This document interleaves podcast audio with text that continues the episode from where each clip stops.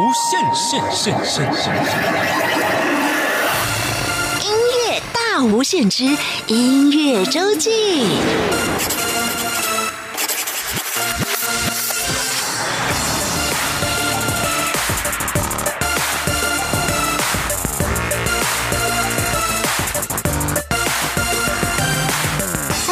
再次收听音乐大无限。每个礼拜六、礼拜天是由我精灵为您服务主持的音乐周记。今天来到我们节目当中的是非常会唱的易凡。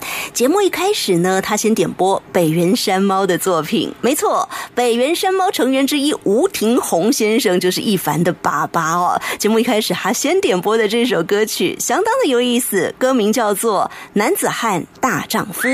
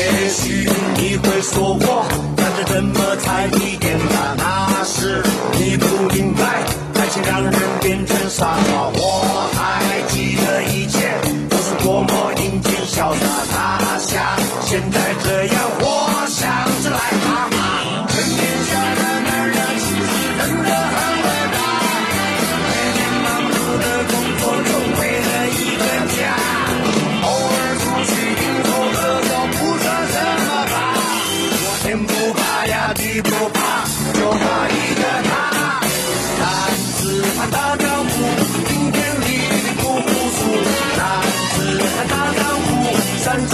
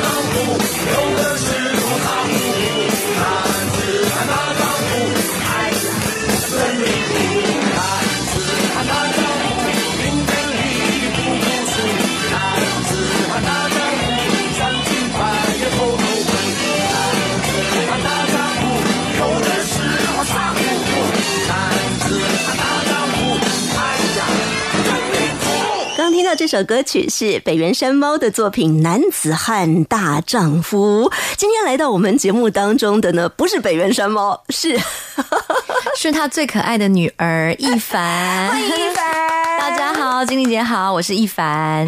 哇，今天一凡呢，在我们节目一开始先播的就是爸爸的作品。是的，一定要先播那个我我家老大的作品。这首歌好可爱哦，《男子汉大丈夫》。这是我很喜欢他们两老的一首歌曲，因为之前的歌曲其实大部分都是比较呃，比如说入围金曲奖的专辑，像嗯《莫莉萨卡》，可能比较有一些原住民文化在里面，但是当然不失他们幽默然后诙谐的感觉。可是这这一首歌曲，如果大家还有机会可以上 YouTube 去找出这一首歌的话，你可以看到两个老人 很逗趣的演出，就是在讲怕老婆的这个部分，很可爱。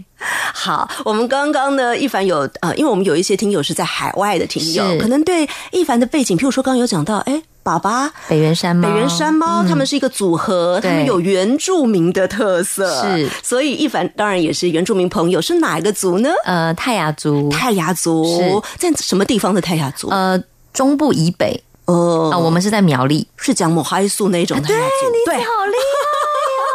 金姐好厉害，好 会很多种语言。因为我到苗，我有跟苗栗的泰雅族朋友、客家朋友很多，就是苗栗那边我们也很多，所以爸爸也很会讲客家话。哦，真的？啊对。哦呦，那一凡也好厉害哦！我是不会讲，我我那个时候是因为去采访。认识一些山上的朋友，跟他们住了一个礼拜，就学了一些喝小米酒的时候可以讲的话。你到现在还记得？所以只学了毛海苏，对，不哎，这样就够了。这样就够了。毛海苏跟老嘎苏这样就够了。对，老嘎对老嘎苏。哎，不过呢，在这样的环境成长哦，其实我去到山上生活的时候，我觉得心情好开心，因为就是很宽阔的感觉。其实我每次回到山上的时候，我都会觉得很舒服。第一，空气当然是比台北，因为台北。人多车多，然后可能吵杂也多。可是你回到山上，你就会觉得很安静的时候，晚上夜晚就是可能只听到虫鸣声，然后或是风声。早上起来的时候，你就可以哇呼吸起来，你就会觉得哇分多精，就是让人就觉得心情非常的好。嗯，好，我们今天呢，先从北原山猫的歌开始，接下来就要进入到。一凡的音乐故事了，其实你连讲话声音都好好听，我哪有你好听啊？你讲话声音好好听，我都超羡慕。其实说到一凡，很多朋友听过一凡的作品，会是在一些，譬如说一些戏剧里头的片头片尾曲。对，那一凡的声音很有自己的特色。谢谢。那因为唱歌好听，说话声音也好听，所以有自己主持节目啊。嗯，有有啦，之前有尝试有主持节目，呃，也有主持过那时候圆明台的呃。儿童节目哦，对对对，自己装自己是姐姐。但今天主要还是要跟大家讲，一凡在音乐的部分真的投注很多的心血。对，嗯，你自己本来就是音乐科班出身，是呃，特别选音乐跟爸爸有关系吗？当然啦，当然就哦，现在开始要讲我爸坏话了，是他逼你的吗？呃，应该说小的时候很小的时候，因为我爸就是。呃，在平安多巴工作，跟另外一只猫，就是北原山猫。另外说，其实他们就是在平安多巴是一个拍拍拍档，我才讲 partner，讲拍 partner。他们两个就是默契，就是非常好，因为从以前就开始工作。然后那时候我大概我记得三四岁的时候，因为我那时候妈妈也会带着别的舞团，然后可能出国去表演，或是任何地方去巡演。有的时候就没有办法，爸爸就得把我带在身边。然后那时候我。这个我倒还有一点印象，可能三五岁的时候，我爸是在平安多巴工作的时候，他就带着我去。那时候我就已经会呃，蛮多首完整的演唱，然后他就带我去帮他赚小费。那个时候你唱什么？苏芮的歌曲很多，我觉得我爸是刻意的，可能他就故意拿那个苏芮姐的那个卡带，超高哎！你从小就唱这个，对，他就拿他卡带，然后就给我听，然后我就印象很深刻。比如说他的一样的月光啊，变啊，什么什么，就很多很多首他专，就是很很红的歌曲。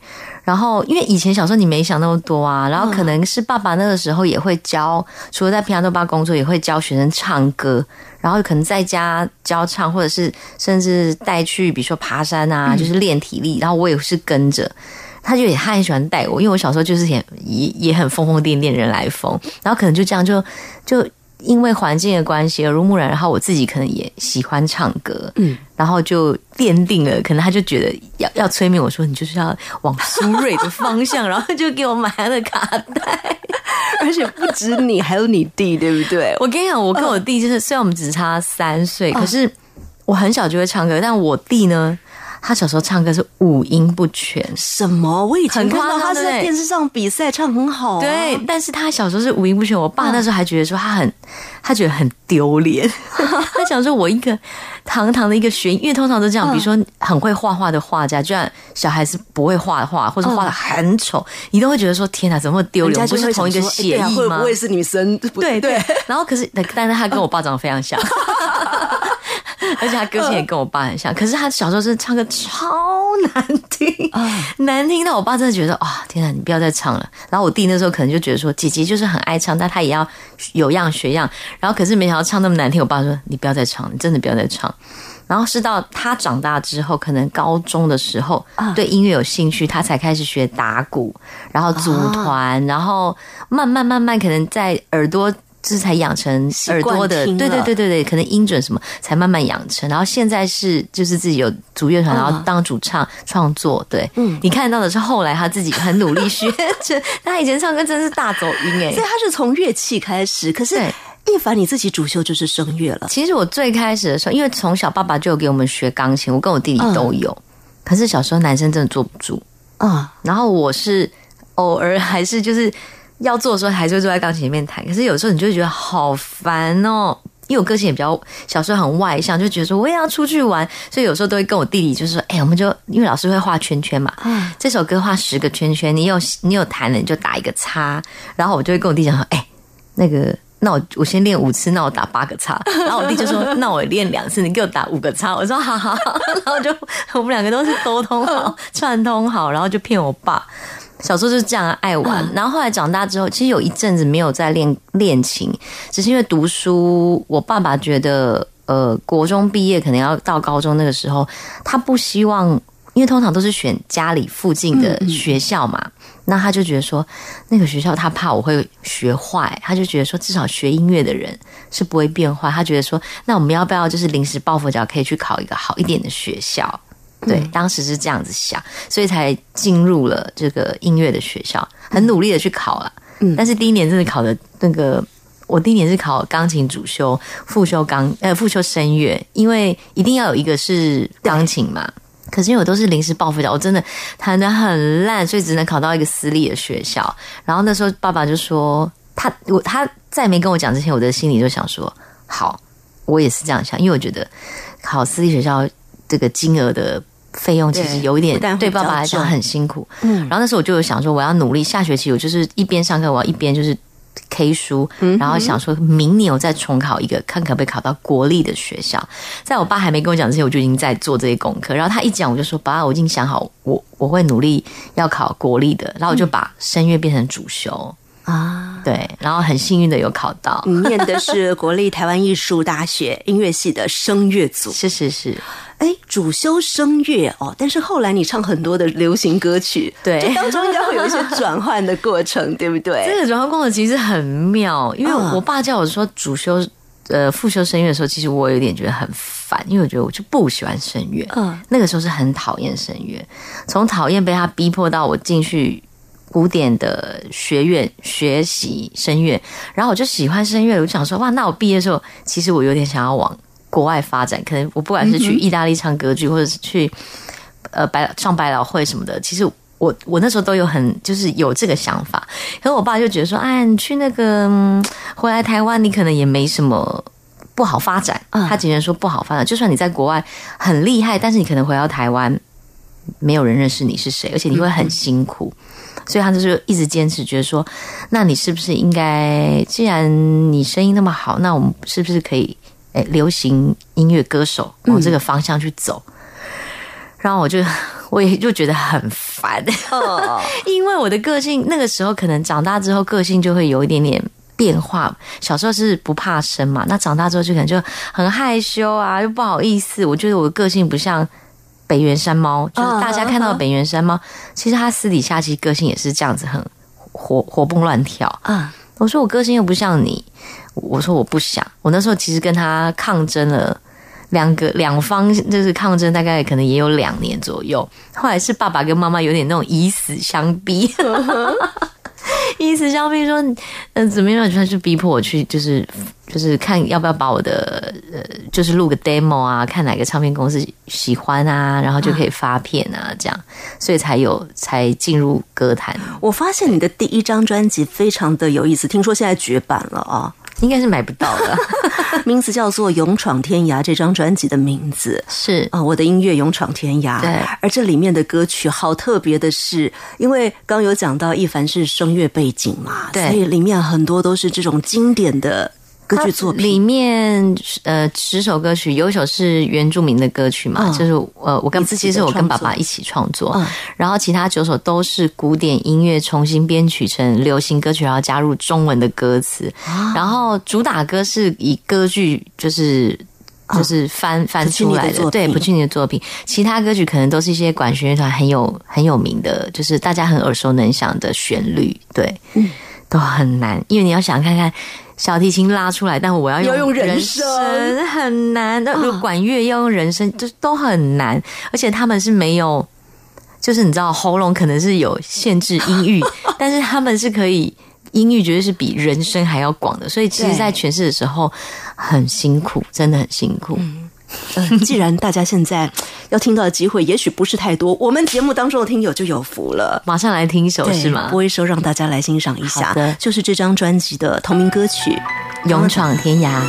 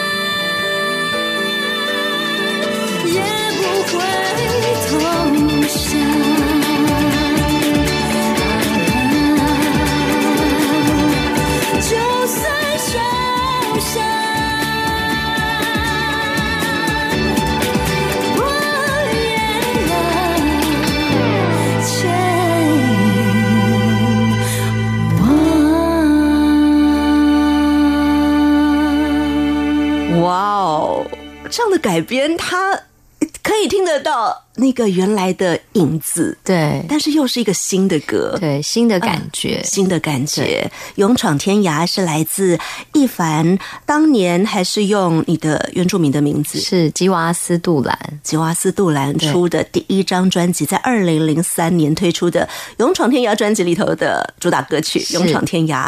这首《勇闯天涯》里面在曲的部分是用到了普契尼的普契尼的那个 Jenny Skiggy 的这个歌剧，然后里面的一首很。经典那个女高音都要唱的《O mio babino caro》，突然就想回到学校的那个声乐专业出身。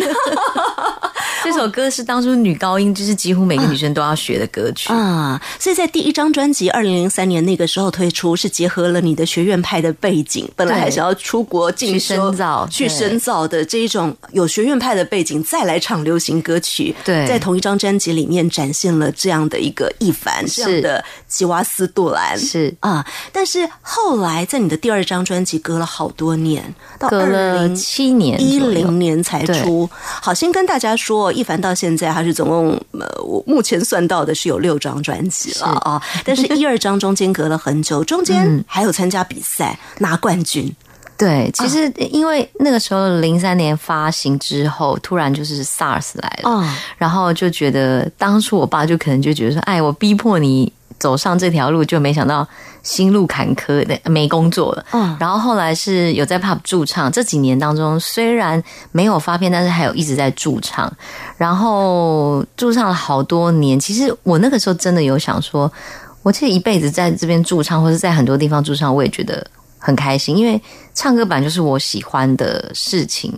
那我反而觉得，以前人家讲说当歌手就是唱歌就好，其实。没那么简单，就是你要当一个歌手，你要怎么样让别人知道你的唱片，你你你的歌声，你出去一定要，比如说像金玲姐跟我访谈，我我一定要你问我什么，我得要答得出来。可是以前年轻头脑简单，然后也根本不知道，也真的就是我爱唱歌而已。对，我就说我爱唱歌，你问我这个哈，然后你就说哈什么，你 就是有点牛头不对马尾，就是你不知道该怎么回答。以前是真的很很生涩啦，我承认。那。在七年当中，我真的是这样想，如果没发片也没差。可是后来我就认识了我的经纪人，然后反而我经纪人是先认识我弟弟，然后我弟弟就是介绍，因为他就很讶异说：“你姐姐怎么都会唱歌？”哦，因为那时候我唱的比我弟好，还是要哎欺负底下弟弟，因为我弟那时候有比那个呃超级偶像，对，就是我看到的时候，对你看到那时候是他开始已经会就是蛮会唱，但是唱的不好。这姐姐好残忍，没有，因为他现在都觉得他自己唱的很好，所以常常都会 故意亏我说：“哎呀，你还好啦，要给年轻人机会什么。”他都说他自己唱的很好，类型不同啊。希望他下次有机会发片的时候，那个麻烦经理我来现场听他的实力。对对对，他也是真的很厉害，但是还是差我一点。对，然后认识经纪人的时候，经纪人就说：“哎，刚好有这个比赛，在二零一零年的时候。”然后我就一听到比赛，其实我就觉得啊，因为我的个性就是很为什么要去比谁好谁谁怎么样？对，为什么要打分嘛？对不对？然后我就觉得说上去也是被人家电视节目也是被人家骂嘛，也是被人家嫌嘛。然后我就会觉得说就会有那个主观进去。那这个是原因之一之外，还有其他原因，是因为我脑子很小，我要背新的歌曲，我头脑真的背背不起来。因为我弟之前比赛的时候。我也我也看到嘛，因为比赛人其实尤其是这种长期比赛，就是你要花很多心力跟时间，你要真的很用心来去比赛。有些人可能是没办法上班，然后你可能要请假什么的，因为这种当中你可能中间还有很多的练习，甚至你可能刚开始你可能会唱到是你熟悉的歌，可是后面都是比如说啊，可能应裁判要求，哎，要挑战自己，那你可能要做一些什么歌曲，然后什么牺牲或者什么什么努力。都是新的挑战就对了。那那时候我就觉得说啊，我的脑子真的记不住，我我我真的没办法，没办法。后来他们就是有点半哄半骗嘛，就说就去看，反正淘汰就算啦。然后我就后来想想，哎，也对，换一个想法，好像就这样。那我因为我之前就是很纠结在那边，但是经纪人就是这样嘛，就是很会就是乱讲话，鼓励鼓励 用另外一种方法骗我啊。反正你去比一次，你输了就回家也没差，不就刚好你想要的吗？我说嗯，对，我就哦，好吧，那就去，傻傻的就去，就没想到就这样一直撑撑撑撑撑到最后。那刚开始去的时候，人家可能就觉得说，哎呀，你原住民那么会唱，一定第一名就是你了。哦，最讨厌听到这种话了，因为这种就是给我更大的压力，而且刚刚就有讲了，又不是大家生下来就是你弟弟就是一个例子吧？对 嗯，然后再来是。因为我爸爸就是永远是处于只要在音乐上面，他对我来讲是非常非常你们难以想象的严厉。虽然他外表看起来看起来这么的随和，我跟你讲，那个反差是真的啊天南地北。就是他看起来真，他真的看起来本来就这么随和，他个性就是这样。可是只要讲到音乐，然后我讲一个小小的，就是插曲，就是之前我不是说在 pub 驻唱吗？前期他几乎每一天每一场他都会去听我唱。那 pub 就是人家会去那边喝酒、听音乐、聊天，然后可能有人会点歌，他呢就会坐在吧台，然后点一杯咖啡或茶。好，在那边听，然后我就哦，有人点歌来，哦，看看看，然后就爸爸的一张纸条上来，用卫生纸写的，折起来嘛，那送上来，哦，拿到，我想说，哎，什么歌曲呢？一开，你走音了，自己耳朵要听一下。所以难怪我前几天先听了你接受另外一位主持人的访问，有开口结果第一通打进来就是爸爸爸，你有听到？对，爸爸就打来，然后因为爸爸就是他，当然是希望自己的孩子好，而且他又我们又是在同一个领域，他不希望他他绝对是他自己也怕丢脸，不希望听到别人说，哎呀，你女儿怎么唱那么差？所以其实我个人是觉得他是爱面子，所以他一直盯我。可是你都已经唱这么好了，爸爸就会去注意里面哪里走音或怎么样。很细节，很真的很细的东西细节。哦他听我的专辑，他会说：“哎、你那两分零几秒的时候，哦你这句唱的好烂哦。哇哦，他会这样直接跟我讲。我说：“呃，我说对，嗯嗯，好。”因为我自己真的那时候我觉得泪崩了，我觉得我唱的没有很好，我承认，哦因为这首歌太难唱了。对那时候对我来讲真的太难唱，然后我就说：“嗯，我知道，OK，我会继续努力。”我就只有跟爸爸这样讲，嗯就是我也虚心接受爸爸所说的，因为我知道哪里不够好，嗯所以我一直来也很谢谢。从以前觉得是阻力，现在觉得爸爸是助力，觉得说永远会记得爸爸就是一直会督促我音乐这部分，所以就是要以学习的心一直前进就对了，不能怠惰。呃 在一凡的作品里头，我们刚有讲到了第一张专辑跟第二张专辑隔了有七年之久，中间参加了这个电视的歌唱比赛金曲超级星，后来拿到了第一名冠军。那么。刚本来刚开始是比较排拒的心态，觉得说我干嘛要去参加比赛？但是后来很顺利的一路打下来，信心也没有很利。顺利哦。我在总决赛的前一场是在淘汰边缘，然后那时候我就心里想说，淘汰我吧，我不想再唱了，我好累哦。然后我那时候我在淘汰边缘的那一集的，就是比赛的嗯之前，我爸还跟我讲说，哎，我已经包那个游览车了，我们这个全部部落的人总决赛就会来了。然后我是哦就觉得压力很大，你不要在这边给我压力了好吗？然后因为他之前我就有跟他讲说，比赛的时候你就不要出现，我看到你的脸，我就会觉得你你很像，就是比评审还评审，我会压力更大，我会忘记，你就不要给我看到。然后他很聪明的，他都躲起来。等到我唱完要，相亲怎么办？我没有，就是之前的比赛，就是等到我唱的时候，他才出来这样跟大家挥手，让那个新梅姐，因为蓝心梅啊，新梅姐让新梅姐看到他，然后新梅姐都会 cue 他。哎，爸爸不是叫你不要来吗？还好后来，呃，虽然说你说呃倒数第二场比较在那个边缘缘。真的，在偏，但是后来后来什么歌拿冠军的还记得吗？呃，我唱了，因为有两首歌，哦一首是要快歌，我唱了那个阿妹的 A 级娱乐，嗯。就唱跳，然后后面唱的是米西亚的 Everything，啊，对，我好想听哦，我这样临时 Q，我这样临时 Q，我唱一句就一一两句就好了，因为这个日文其实我有点忘了，差不多。You're everything, you're everything. あなたと離れてる場所でも会えたいつも許してしまおうどんな夜でも。猜猜我忘记了。 我好幸福，海岸第一排。金莹姐真是很会 Q 人呢、没有，因为这首真的好听，经典歌曲。对，但真的难唱。难唱死 真的难唱。但是我那时候真的就觉得，可能心情，因为、呃，我们还有现场人投票，嗯，然后还有评审老师投票，然后还有外来简讯。那因为我爸那时候其实都一直在做，只要抠他的一些亲朋好友，不知道哪边部落说快点快点来，今天赶快投票啊，什么的，按那个简讯嘛，要传简讯。然后那时候我其实我已经有听到说，哎，要谁谁谁的简讯分数比较高，或是。看，因为有大家我们在评分的就可以看到哪一个人的现场的观众投票比较高。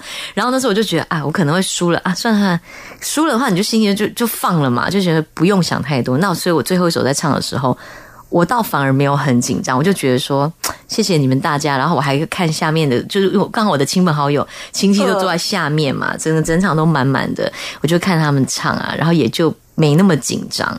但没想到最后说居然是我，我还 我还很讶异说哈。怎么会？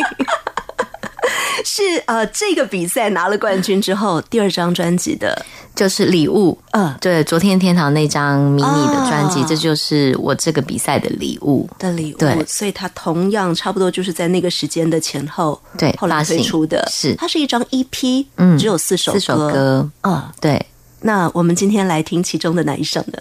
我都可以呀、看你喜欢什么。直接来听这个 EP 的名字好不好？好昨天的天堂，好。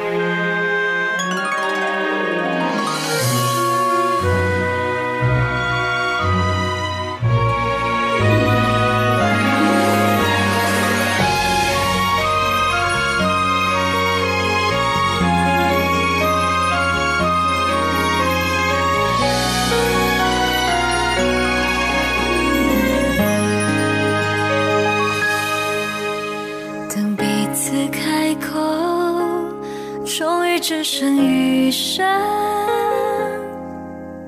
想替你坦诚，却更于心不忍。爱原本就没保证能持之以恒，我怎么可以？责怪你转身。若感情是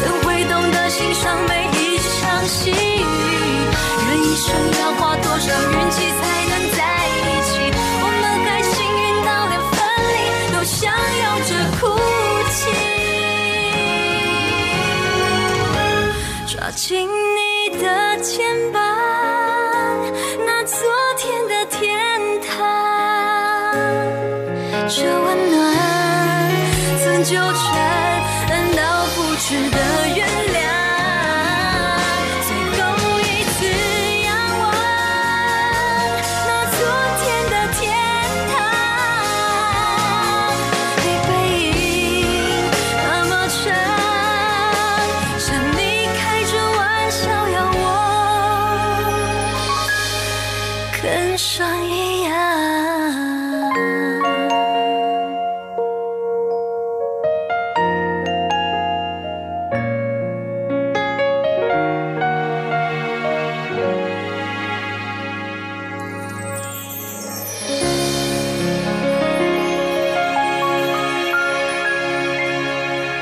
歌曲《昨天的天堂》出自一凡在二零一零年《昨天的天堂》一批四首歌里面的其中一首。是的，各位听众朋友，您现在收听的是中央广播电台台湾之音音乐大无限。每个礼拜六、礼拜天是由我精灵为您服务主持的音乐周记。今天来到我们节目当中的音乐人就是一一凡。我是一凡，谢谢精灵姐。好，我们刚刚听到了一凡的踏入音乐跟爸爸有关，后来自己也很认真的在学音乐，这一路下来的故事，包括了参加比赛，包括了推出专辑。是虽然第一张、第二张中间间隔的时间比较长哦，很那个时候可能是因为、呃，到底唱片。未来要怎么走啊？发行专辑未来要怎么走，有很多的迷茫。对但是在二零一零年比赛拿冠军，出了一批之后，后面好像出专辑的呃时间就比较规律了耶。嗯，就是刚刚好那时候有一个唱片公司，也非常谢谢那个唱片公司老板方文良先生，制作人也是专辑制作人，嗯他也是有很多的想法，然后应该说他也希望可以让大家看到不同的一凡，所以也给我了很多挑战，对，所以才有这么多作品就是呈现给大家。嗯，好，在那个昨天的天堂二零一零年的这张 EP 之后呢，呃，这段时间我看到一凡在二零一二年砍掉重练这张专辑里头，哇，有好几首就是影视里头的歌曲。对，那个时候就是有搭，其实从这张开始，哎，从昨天上就有，嗯就是歌曲。那时候其实大家都很流行，一定要搭剧，因为那时候大家都好爱看剧哦，嗯不管是韩剧或者是呃宫廷剧什么的，任何台台剧也是有非常多，因为反而可以让大家就是记忆更深刻。对，那我就是比大家幸运了一点，搭到。那个《后宫甄嬛传》，啊因为当时其实《后宫甄嬛传》已经是在在我们台湾已经重播好多次了，嗯嗯四五次吧而。且讨论非常的久，非常热烈。对，嗯然后我刚好很幸运，是我搭到的是，因为他那一集其实很长，那部戏大概 六六七十集，对我刚好搭到是中后段，然后非常符合这个里面甄嬛的内心的那种故事，泪崩了，所以可能那个时候只要一。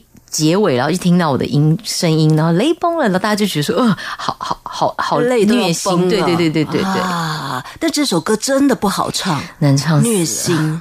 那个时候真的受欢迎啊，连续四十三天荣登 My Music 每日单曲榜的冠军，就是每天每天每天都被人家 一直点一直点。那个时候说真的，我走在路上，很多店家都在放泪崩了。嗯，我想，呃，怎么又是泪崩？呃，怎么？然后吃饭就，呃，怎么又泪崩了？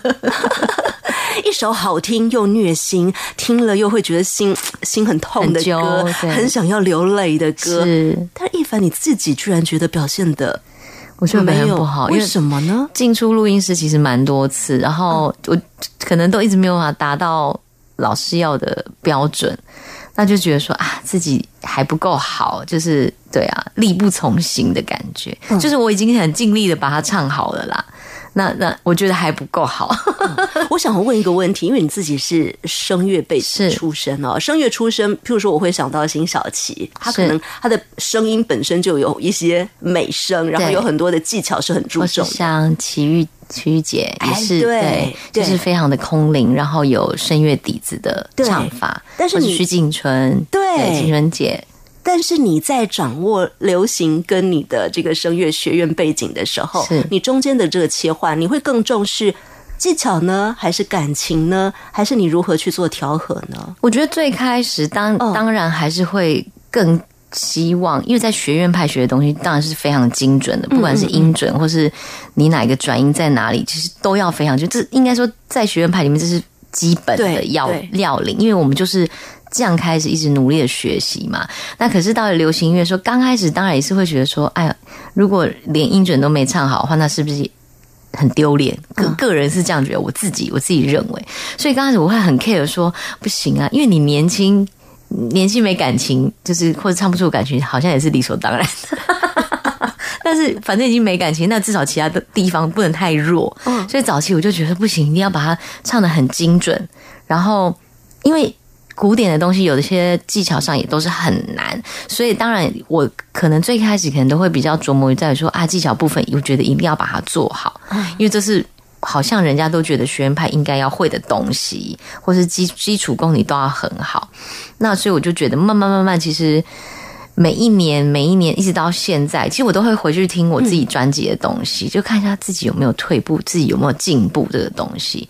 然后听音乐，觉得说哇，以前以前就是一股脑的往外冲，然后又有稚嫩的感觉。那现在好像就觉得说啊，变得比较稍微细腻一点，懂得怎么处理，然后好像也有点感情，就觉得说啊，有进步，有进步。对我觉得每一个人啦，每一个人也是这样嘛。以前谈恋爱的时候，然后到后来长大之后，再回回首发现，哎，以前怎么那么小孩子气？这种事情还要多多计较干嘛？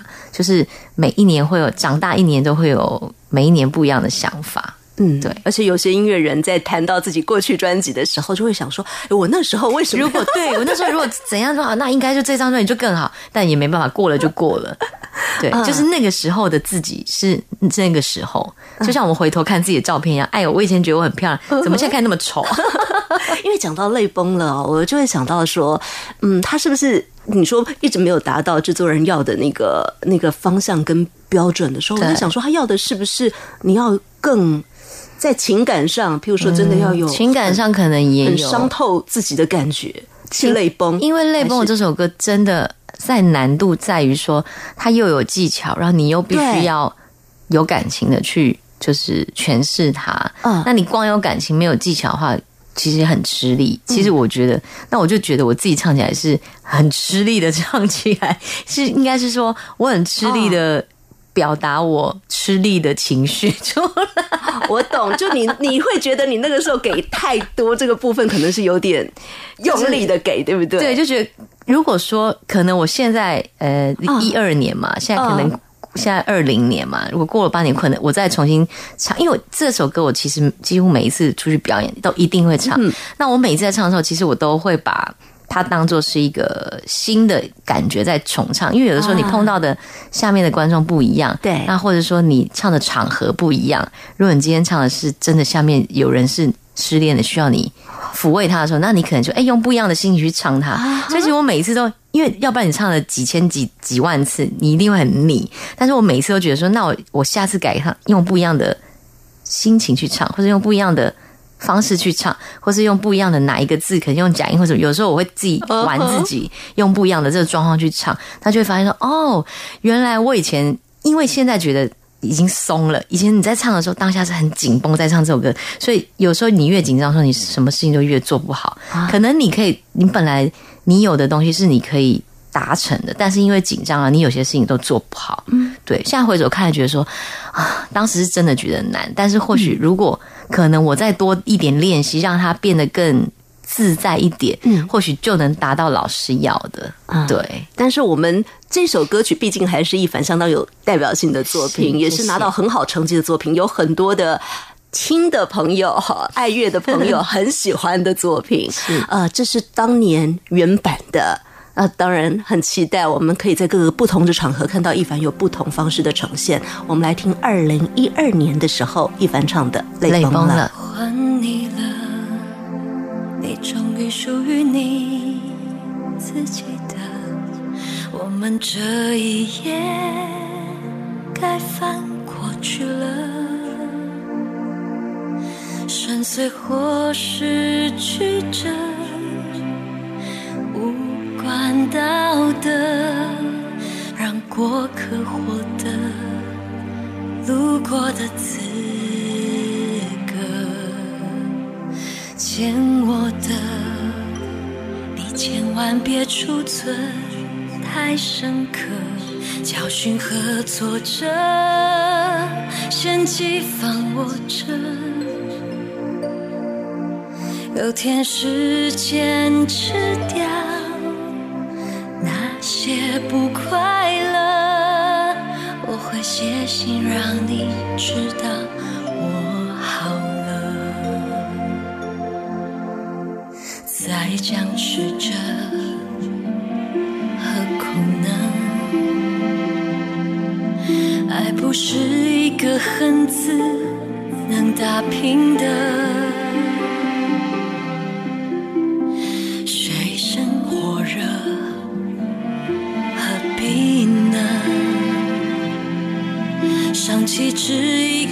从此能摆平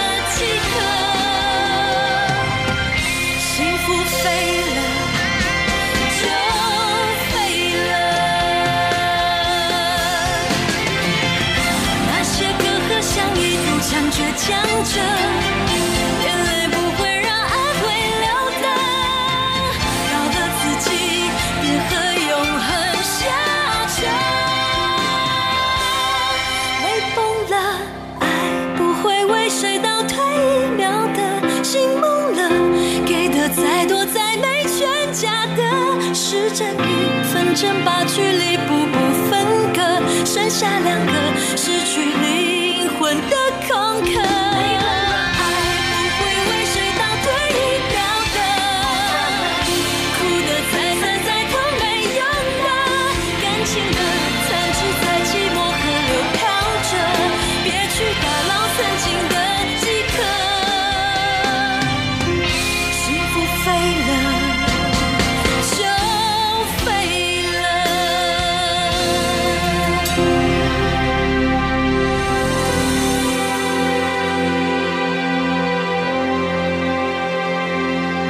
崩了。当年是这个《后宫甄嬛传》的片尾曲，那么主唱者就是一一凡。今天来到我们的节目当中，是的刚听到的还是二零一二年出自他的《砍掉重练》专辑里头的歌，曲，真的砍掉重练。包括唱法啦，很多部分在制作人的要求之下，有很多的呃，一凡想要去挑战的。是那不管这个挑战，你自己觉得有没有达到心目中满意的那个方向？隔了呃，你看二零一二到现在八年之后，八年之后每一首歌都会有你的重新的想法跟诠释。对，到现在看来都觉得前面我都觉没有到达自己想要的目标，想要来听泪崩了。现在一凡唱起来是什么样的感觉？哎，去现场看他唱就对了。没错。好，今天我们很重要的是要告诉大家，呃，最近一凡有新的作品推出了，是我的新单曲《他未知者》。嗯，他未知者是听起来好像有很多未知的空间。对，它是一首什么样的歌呢？其实，嗯，大部分我给人家印象就是唱抒情、疗伤系的歌曲。那这一次先发了这首单曲，也是以这种抒情歌为主。但其实最开始的时候，其实我有点，我有点抗拒，你知道吗？因为歌曲出来，我会说会不会大家都永远都是我好像。永远都那么可怜，就是感情都很很惨，啊，怎么都不会唱一些快乐的歌？有啦，一帆风顺里面就好几首快乐的。对对对，可是因为一般的，不管是年轻的男女都好，其实他们都是还是蛮喜欢这种呃有一点点痛苦的抒情歌，然后又有一点难度的歌曲，你就可以在 KTV 飙歌啊，或是拿出去比赛啊。对，然后那时候拿到这首歌，就觉得。除了啊，我先讲这首歌的故事哈。为什么叫他未知者？其实刚刚讲到感情嘛，感情当中每一个人都会想象，希望对方或是我，我们互相是互相的唯一。但是有的时候可能对方还在纠结于之前他的感情没处理，有时候可能他还在幻想着我的初恋，有时候可能他会觉得说。呃，心中真的可能有别人，那或是一些其实根本就没有别人，是你们两个自己的不安全感跟对对方的不信任，而自己幻想出来的未知者、第三者。那也或许真的有这种，可你发现有小三、小四、小五，所以这个未知者其实是每一个人有可能每个人碰到的状况不一样，对，看自己的，你知道自己的状况是怎么样，对。好，这是一凡告诉我们这首《他未知者》歌的背景。但事实上，你自己是不是有碰过一些 这样的状况？其实有，好好多好多年前，就是有碰到的不是很好的一个感情状况。那我为什么会讲说未知者？其实刚刚讲到说，有人是自己幻想的，只是因为没安全感，或是。被曾经被否定了，然后就是在爱情上就觉得说自己好像是不值得被爱的那个人。那那时候我我跟那个对方在一起的时候，其实刚开始我们就我就真的觉得，嗯，我们就是天造地设的一对啊。嗯哼，情人当中你们还可以当朋友，我觉得这是更难得的。因为等到老了之后，你如果跟对方你就有激情的话，剩下亲情你一个花都蹦不出来，其实很 boring 的一件事情。那我觉得当时觉得我们就是好朋友，然后又可以在一起，我觉得。这世界上有多棒的事情就会发生在我身上，那时候觉得很幸运、很幸福，但是就觉得怎么突然有一天，我觉得重重的被他打了一击，就发现说，哎，有小三这件事情。啊，对。自己身上也发生了，对，被我发现，然后当然我就觉得说，刚开始我也是，我个性就觉得那就不要在一起，你就去爱别人吧，也没差，就是早呃长痛不如短痛，我的个性是讲，最开始就没有想到他就是可能就骗我吧，当时就很相信他嘛，他说没有啊，对。对方只是可能之前的女朋友没有处理好或什么之类的，那我当然就相信他。但可是我还是有说没关系，那我就先逃离。但最后他又把我追求回来，那我就想哦，那你既然这么努力追求我，是不是就是诶，你也很爱我？我又再次的相信他，就没想到又被我发现。然后最后还发现说，其实我我以为对方是小三，就没有发现我好像是小四还小五，就是原来我是还还更夸张的那种，我的位置还不是在。你的原原配当中那种感觉，然后就觉得说爱情怎么会是这样？然后当我发现的时候，可能他就把我囚禁起来，甚至殴打我之类的，就是啊，还有暴力，对，还有暴力倾向的。然后那时候真的是蛮痛苦的。所以其实，在接到这首歌的时候，我又有想到，因为刚好写词的人可能他也有一点点曾经碰过。呃，有这个拳打脚踢的这个另外一方，所以我看到他这歌词之后，我就心想说，怎么有那么笨的人？因为自己已经走出来，就是可以笑看别人，就说哎，怎么那么笨？哎，不用在一起啊，什么之类的。但是每当要唱到这首歌的时候，比如说呃，制作人有时候会讲说，哎，那你这个感情，因为大家都会，比如说像刚刚静姐，你也会私下问我说，那这个可以谈吗？哦因为有些主持人也都会这样问我说，哦没问题，就是新闻写，而且其实已经过了，嗯，那当然是可以拿出来谈，只是。你说现在要感谢他吗？也不用特别感谢，但是那是曾经在我的人生当中的一部分，他也算是我的皮肤。嗯，对，那可以帮助我在未来我在唱这种抒情歌曲，然后这种很心痛的歌曲，说有一点点的养分，我只能这样感谢他。对，想着过去的画面、过去的故事，再来唱，它会更对，更揪心，更唱到你的心里。是好，我们现在就要来听这一首，呃，什么时候发行的日子？呃，十月一号就数位上架，十月一号数位上架了。那么现在听众朋友，您可以到很多数位平台都可以听到这首歌曲。嗯，他未知者，他未知者，我们跟大家一起来听。也要谢谢一凡来到我们节目当中。谢谢。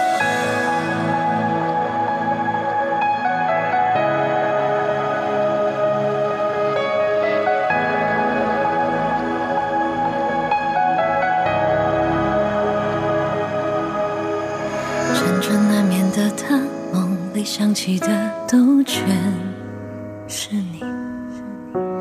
睁开双眼的他，眼泪提醒的多么清晰。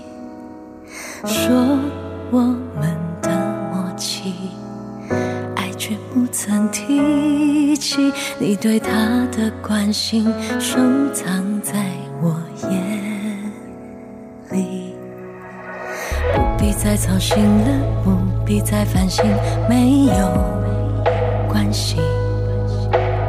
避开你的视线，不再放感情，虽然有些刻意，心多纠结，呃，不想要与他分离。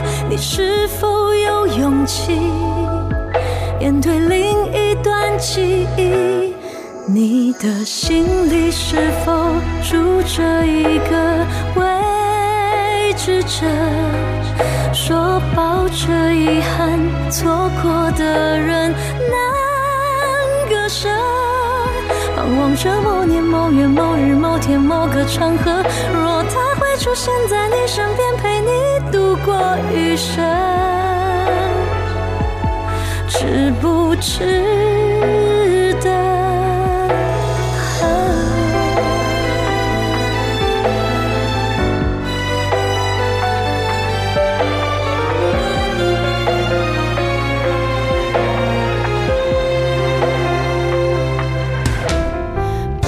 必再操心了，不必再烦心，没有关系。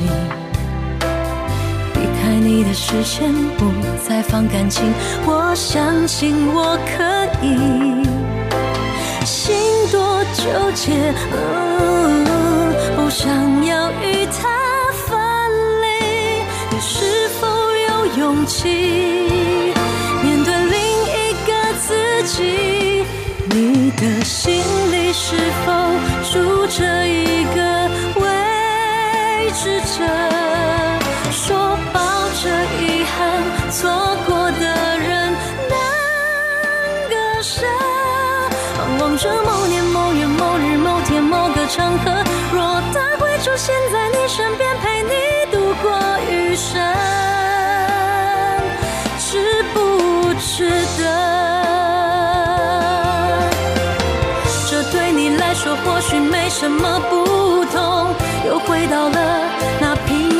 行